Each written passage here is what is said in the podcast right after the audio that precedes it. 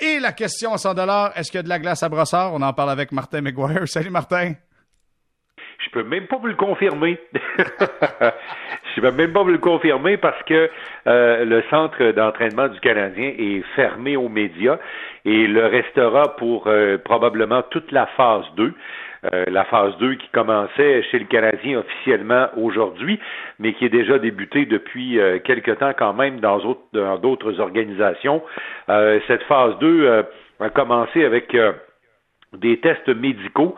Euh, Paul Byron, euh, euh, Udon, Drouin, le gardien de but McNevin sont les joueurs qui ont manifesté donc leur intention parce que c'est sur une base volontaire. Ce sont les joueurs qui ont manifesté l'intention d'aller s'entraîner. Alors ces joueurs-là ont été testés et en principe, Jérémy, demain, ils devraient pouvoir aller sur la glace avec bien sûr la distanciation sociale. Bon, écoute, Martin, ça serait un dossier à suivre parce que là, vous savez, ce soir, euh, Gary Bettman est avec les autres commissaires du baseball majeur du côté de l'ESPN pour parler du retour potentiel. Et on pouvait lire aujourd'hui là qu'on est en train de dire aux joueurs, faudrait penser à revenir en Amérique du Nord parce que il y a un visa de travail qui arrive à échéance dans pas très, dans, dans pas grand temps là. On, en a parlé de ça il y a plusieurs semaines, euh, quand même. Euh, quelques informations qu'on avait eues et sur la, la, quantité d'informations qu'on avait eues, euh, on vous avait parlé de ces fameux visas. Les visas dans la Ligue nationale expirent au moment où le contrat se termine. Alors, les joueurs qui devenaient autonomes à compter du 1er juillet prochain, surtout ceux qui devenaient autonomes sans restriction, eh bien, leur visa de travail expirait à ce moment-là. Alors, ce qui est bien important, Jérémy, c'est que avec la pandémie qui a frappé la planète, euh, c'est sûr que les administrations publiques fonctionnent, ont commencé à fonctionner, mais fonctionnent au ralenti. Alors déjà, euh, des sources d'information me disaient, là, et, ça c'était au tout début euh, du mois de mai, à la fin avril, début mai, que ça pourrait être éventuellement un problème. C'est-à-dire que, que les joueurs devaient probablement s'activer plus tôt que prévu euh, pour faire les démarches et s'assurer d'avoir ce fameux visa. Les organisations aussi, habituellement, ce sont les organisations qui font ces démarches-là, mais ça, va devoir se faire euh, rapidement, Jérémy, parce que ça va prendre plus de temps qu'à l'habitude. Alors, tu ne veux pas te retrouver avec euh, le début du camp le 10 juillet prochain avec, euh, je sais pas, moi je te lance un nom comme ça, là, euh, avec un Tatar qui dont le visa est pas renouvelé. Quoique lui, c'est pas un bon exemple parce qu'il reste encore un an de contrat et probablement que le visa de travail de Thomas Tatar est valide jusqu'à la fin de son contrat. Mais évidemment, il y en a un paquet de joueurs dans la Ligue nationale qui arrivaient à échéance au 1er juillet. C'est une des notes administratives qu'il va falloir régler assez rapidement, ou en tout cas commencer à travailler là-dessus pour avoir tout le monde prêt euh, quand, euh, quand les camps d'entraînement ouvriront le 10 juillet. Bon, les camps vont ouvrir le 10 juillet. Maintenant, c'est à savoir la ronde de qualification, les séries éliminatoires seront disputées où? On sait qu'il y a des villes qui ont été candidates, mais il n'y a absolument rien qui est confirmé encore. Il y a beaucoup de débats à savoir où se, euh, seront tenues justement ces euh, séries euh, de fin de saison dans la Ligue nationale. Il y, a, eu toutes sortes de rumeurs un peu farfelues en fin de semaine, Jérémy, comme l'histoire là, que les équipes de l'Est iraient s'affronter à Las Vegas et les équipes de l'Ouest viendraient s'affronter dans l'Est. tu sais, là, la moins bonne, la meilleure moins bonne idée, là, ce serait celle-là. si tu veux, si tu veux avoir une mauvaise idée, là, tu fais une affaire de même. Alors, c'est toutes sortes de rumeurs un peu farfelues comme ça en fin de semaine honnêtement, même s'il n'y a pas de spectateurs dans les gradins, là, essaie d'imaginer, toi, que Vegas est choisi, là, et que, et que les Golden Knights se ramassent à Toronto, exemple, euh, pour jouer, pour jouer dans le, tournoi à la ronde, euh, ça fait absolument aucun sens, là, euh, parce que les équipes de l'Ouest, les, les, les partisans de l'Ouest vont être intéressés par les duels de l'Ouest d'abord et avant tout. Et c'est la même chose pour nous dans l'Est, où on va être un peu plus captivés par les duels de l'Est versus ceux de l'Ouest. Alors, euh, je pense que ça, ce sera pris en considération, mais actuellement, il n'y a aucune des dix villes qui sont candidates toujours candidates. Là.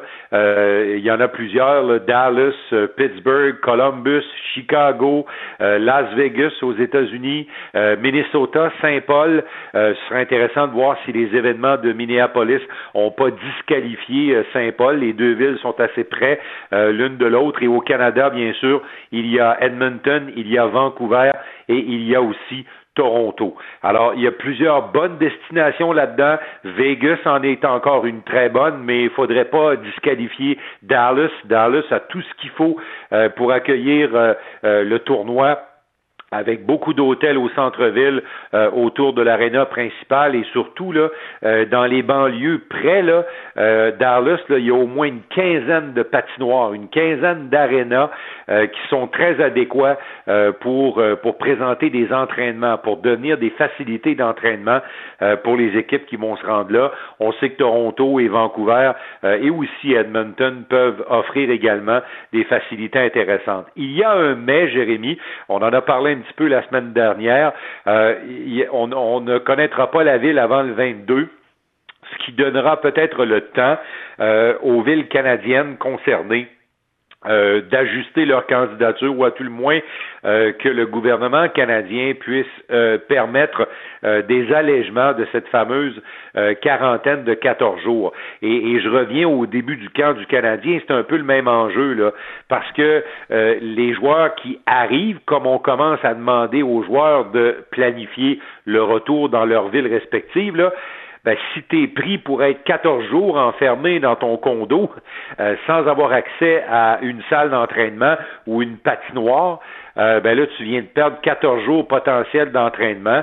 Et ça, ben, c'est ce qu'on veut éviter. On sait que le Canadien a fait des démarches en ce sens-là pour qu'il y ait un allègement concernant les joueurs du Canadien. Les autres clubs canadiens qui participent au tournoi éliminatoire ont fait la même chose. Et la Ligue nationale a fait des représentations auprès du gouvernement Trudeau, euh, le gouvernement fédéral, pour avoir donc des aménagements, parce que de toute façon, là, ça n'enlèvera rien à la, à la population euh, en général. Là. Les tests sont financés par les équipes et la Ligue et tout ça, et ces gens-là vont être testés à tous les jours. Alors les risques qu'un euh, joueur de la Ligue nationale euh, contamine des gens autour sont quand même assez minces, considérant que ils seront pas en isolement parce qu'ils vont pouvoir s'entraîner et patiner. Mais je peux te dire une chose que après les entraînements, Jérémy, ils vont être presque en isolement. C'est ce qu'on va leur conseiller de faire d'ailleurs. Moi, je me questionne, Martin, je regarde euh, Toronto, entre autres, et si on regarde au Canada, les, les, les deux provinces qui sont le plus touchées par la COVID-19, c'est évidemment le Québec et l'Ontario. Et euh, souviens-toi des propos euh, que tu as même rapportés en parlant du maire de, Toronto qui disait, il n'y aura pas de sport professionnel ici avant le mois de septembre. Je, me, je me demande, est-ce que Toronto est vraiment sur la liste? Est-ce qu'on veut vraiment aller du côté de Toronto quand on semble pas nécessairement contrôler, contrôler tant la pandémie du côté de l'Ontario, tout comme le Québec d'ailleurs? Écoute, euh, c'est intéressant parce que ça aussi, ce sera, euh, ce sera un événement, ce sera en fait euh, un, argument, dis-je bien, qui sera important. Est-ce que la ville où va être présenté le tournoi en question va être une ville qui s'est bien sortie d'affaires avec la COVID? C'est une des premières conditions. c'est le cas de Las Vegas, c'est le cas de Dallas au Texas, c'est le cas de, c'est le cas de Vancouver au Canada qui a fait quand même bonne figure à ce niveau-là. Euh, Edmonton s'en est bien sorti aussi malgré tout. Euh, c'est pour ça que Montréal euh, n'a même pas été considéré, ne serait-ce qu'une minute dans les villes candidates pour présenter ce tournoi-là. Et Toronto, ben, comme tu le mentionnes, là, il y a peut-être encore un point d'interrogation au niveau de Toronto, mais à partir du moment où les places d'affaires sont accessibles, Jérémy, à ce moment-là, ça, ça ouvre peut-être la porte à ce que la candidature de, de Toronto reste encore en vie, euh, parce que honnêtement, je, pense que sur le plan logistique, euh, c'est peut-être pour ça aussi que la Ligue nationale attend à la dernière minute concernant la ville canadienne. C'est particulièrement Toronto et Vancouver, ce sont des villes où euh, je suis, j'y suis le Canadien depuis quelques années. Je peux dire que ces deux villes-là, sur le plan logistique, ont beaucoup à offrir euh, aux équipes qui vont, qui, qui pourraient se rendre là pour jouer ce fameux tournoi. Bon, parlons maintenant de Vegas. Tu en as parlé, là, toujours ville considérée, mais là, c'est le club de hockey qui a fait parler de lui parce qu'un joueur d'énergie, un joueur de soutien, Ryan Reeve a eu une euh, prolongation de contrat avec euh, les Golden Knights. Écoute, c'est pas une grosse histoire, mais euh, je voulais t'en parler brièvement. le directeur général Kelly McRaman a, fait signer une prolongation de contrat de deux ans à Ryan Reeves. pourquoi Ryan Reeves, c'est un peu, c'est un peu. Vous vous souvenez de Chris Neal à Ottawa là? Euh, ben, c'est un peu le même genre de joueur. Euh, il y en a de moins en moins dans la Ligue nationale aujourd'hui de ces joueurs-là, mais les Golden Knights euh, ont, confiance en Ryan Reeves. Il s'est trouvé une place là-bas, il s'est trouvé une utilité là-bas. c'est un joueur qui est aussi populaire. Et écoute, quand la chicane pogne, t'es content de l'avoir de ton mm. côté. c'est un gars qui a pas la langue dans sa poche. C'est un gars qui, euh, lorsque les médias arrivent dans le vestiaire, il aime bien divertir les médias avec les bons et les mauvais côtés, mais euh, ses coéquipiers le, le respectent. Euh, c'est un, bon joueur d'équipe, alors je pense que c'est pour ça qu'on a prolongé son contrat, mais la déclaration de, de M. McCrimmon sur Marc-André Fleury est quand même un peu embêtante. Là, tu sais, euh, tu récompenses un joueur de quatrième trio, un joueur d'énergie, un bon joueur d'équipe en le prolongeant de deux ans, ça c'est correct là. Mais quand on te pose la question, est-ce que Marc-André Fleury sera ton partant euh, pour le début du tournoi éliminatoire? Parce que les, Golden Knights ne font pas partie des clubs qui ont à se qualifier. Les Golden Knights vont au tournoi à la ronde euh, qui, qui prépare les équipes de tête de la division Pacifique. Et, et lui de répondre, ben, euh, c'est, vous savez, euh, Robin Leonard, qu'on est allé chercher à la date limite des échanges, nous a fait un travail remarquable. Et c'est vrai, écoute, il n'a pas perdu en temps régulier avec les Golden Knights depuis qu'il est là un excellent pourcentage d'efficacité et tout ça. Puis là, ben, il, y a tendance à dire que ça va devenir la décision des entraîneurs, puis qu'au bout du camp d'entraînement, il y aurait une préparation, puis que les entraîneurs vont choisir qu'est-ce qui est le mieux pour l'équipe. Allô? Allô? Marc-André Fleury a amené cette franchise-là à la finale de la Coupe Stanley, à sa première année. Et là, on est en train de remettre en question, peut-être, sa place pour le début du tournoi à la ronde euh, et des, préparations pour les prochaines séries pour la ronde des 16. J'arrive pas, euh, j'en crois pas mes oreilles. C'est vrai que Robin Leonard a de bonnes statistiques, euh, mais à ce que je sache, si tu regardes la carrière des deux, celui qui a fait le plus long bout de chemin en série, en carrière, c'est Marc-André Fleury. Ça, ça devrait même pas se poser comme question. Je vais te donner l'exemple de Washington où le directeur général a été questionné. La même après question. Qui sera ton homme de confiance? On sait que Oldby est en fin de contrat et on sait que là-bas à Washington, on a choisi de prolonger le contrat d'Ovechkin éventuellement. On a choisi de prolonger le contrat de Backstrom. Alors, on pense que Oldby va devoir aller tester le marché parce que, à moins qu'il décide de prendre un, salaire plus bas que le genre de gardien de but euh, qu'il est demande, c'est-à-dire genre Sergei Bobrovski ou Carey Price, ben il pourra pas avoir ça à Washington. Mais le directeur général des Capitals a été pas mal plus habile que Kelly McCrimmon parce que lui il a dit euh, non, non, euh, notre homme de confiance, c'est Braden Olby, là, parce que Olby a du millage en série, là, puis ça va être notre homme pour commencer le tournoi éliminatoire. Il n'y a pas de doute là. Euh, il a gagné la Coupe Stanley. Ça, se, ça ne se questionne même pas. Alors, écoute, je ne sais pas comment se sent Marc-André Fleury ce soir, chez lui à Las Vegas, quand il a pris connaissance de la, de, de la déclaration de son patron, mais je suis sûr que c'est un gentil garçon, euh, Marc-André, c'est un jeune homme qui a beaucoup de classe, mais je suis sûr qu'à l'intérieur de lui, il la trouve pas drôle parce que la chose que M. McCrimmon avait à faire, c'était de dire c'est notre homme de confiance, mm. c'est lui. Puis après ça, ben, si Marc-André trébuche, là, t'en as un autre sur le banc qui est capable de prendre la relève. Mais tu t'en vas pas avant même que ça commence. Et, et près de deux mois avant que ça commence, tu t'en vas pas remettre en question la position numéro un du gars le plus populaire de ta très jeune organisation. Mais Martin, euh, doit apprendre une chose. Un, ne pique jamais un gars de Sorel parce qu'il réagit toujours de la bonne façon, puis je suis convaincu, je suis convaincu que Fleury ah, se rappelle de ses trois coupes Stanley, se rappelle du boulot qu'il a fait avec les Golden Knights de Vegas, il doit sourire à pleines dents en disant parfait, envoie-moi dans le filet, puis on verra, on verra par la suite. Marc-André va aller au temple de la renommée. ben, c'est un gars de Il va aller au temple de la renommée. Ben Alors, tu sais, tu, tu, tu, tu parles pas comme ça d'un gardien de but qui va aller au temple de la renommée, là tu, lui donnes le filet parce que c'est le gars de concession jusqu'à nouvel ordre. Là, je pense que c'est le gas qui a été le, premier repêché de l'histoire de la franchise. C'est sur lui qu'on a bâti les Golden Knights.